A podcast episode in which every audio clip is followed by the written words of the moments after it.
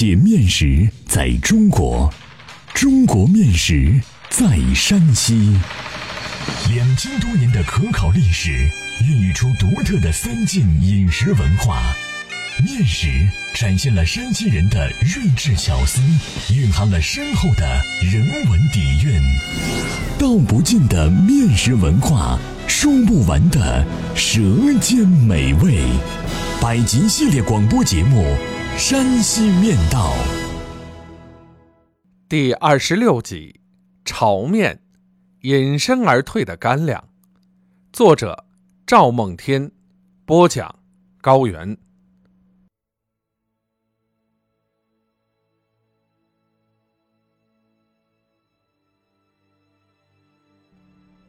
宇宙是运动的，事物在时间的推移中不断变迁，有些东西出现了，有些东西消逝了，这就是客观世界演进的规律。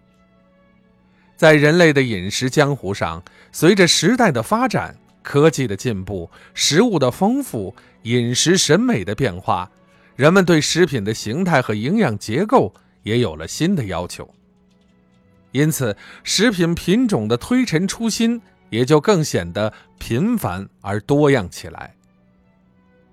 炒面，这一曾经伴随人类从远古走来的方便面食，受到了前所未有的冲击，被更多更方便的现代干粮所取代。自上世纪末开始，从国人的生活中逐渐消隐。炒面的消失不算久远，但对今天的人们，特别是八零后和九零后来说，已经是非常陌生而遥远的事物了。不用说亲口尝过，就是听说过的也不会有很多。炒面这一干粉状的面食作为干粮，曾经为人们的出行和远足做出过贡献。而今天已经完成了它的历史使命，淡出江湖了。我写下本文，全当作面食史之勾陈来品读吧，来回味它曾经的芳香。炒面是将米、麦、豆等粮食炒熟后再磨成的粉，因为这一熟食中不含水分，故被称为干粮。干粮是远行时免于举火最为方便快捷的食物，在路途上饥饿时取水调成团儿即可食用。中国幅员辽阔，农作物品种繁多，炒面的制作因粮食品种搭配的不同，其风味也大有异趣。在古代，炒面的用料多以小麦和谷物为主。明朝以后的炒面，因玉米的传入，玉米成了炒面的主角儿。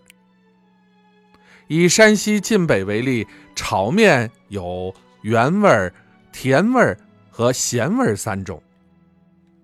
原味儿的炒面用料是玉米、小麦、谷子加黄豆或黑豆；甜味儿炒面则是在原味儿的基础上增添了晒干的枣和胡萝卜。咸味儿的炒面多以油麦为主料，加盐而成。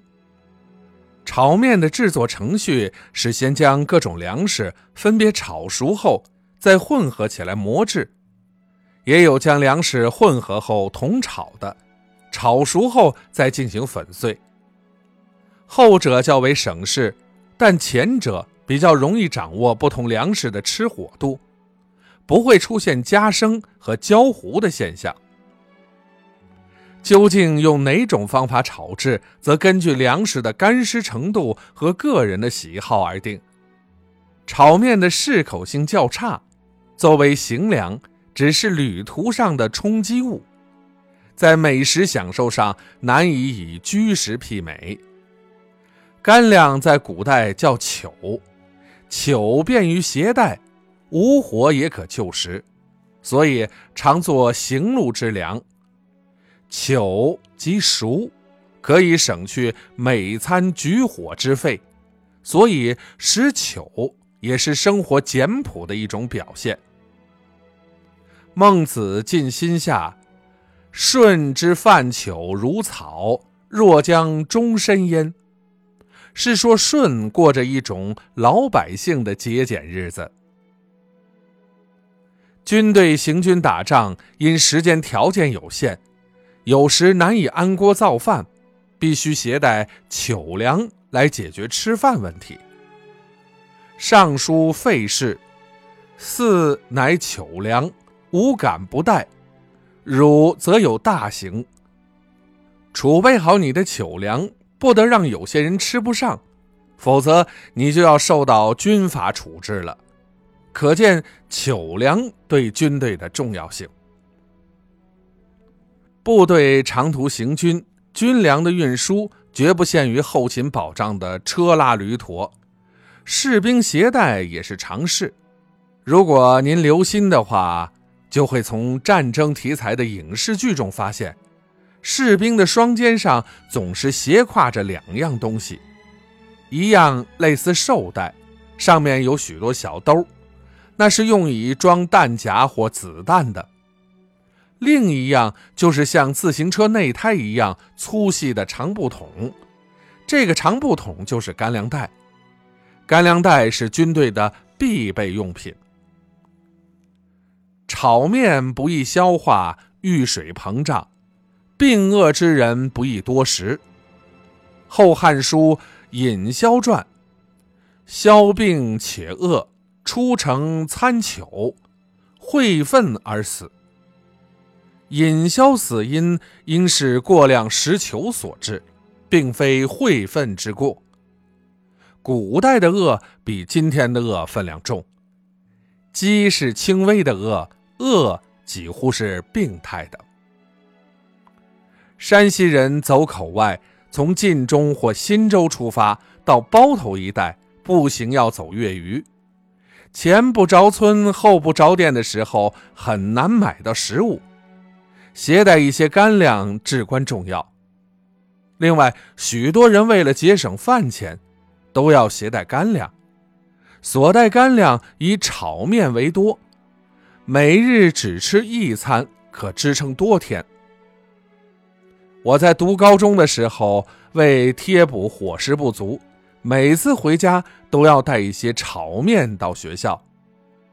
在那个特殊的年代，饮食没有油水，整天里肚子咕咕作响，就是上课的时候，心里也惦记着炒面。炒面好像魔鬼一样飘忽在心头，不能驱散。最近去静乐参加一个活动，恰遇同事的家人给同事送来刚刚炒制的炒面，同事欣喜若狂。午餐时打开塑料袋子让大家分享。好长时间没吃这东西了，挺想念的，大家都尝尝。炒面在今天不再是干粮了，已成为一种怀旧的食品。变得稀罕起来。当我时隔三十多年的时间亲近它时，这古老的面食吃进嘴里，虽然觉得粗涩，但其炒熟的粮食味道依旧是那么亲切，那么芬芳。欢迎继续关注第二十七集《麻叶》，郭县城庙会上的名小吃。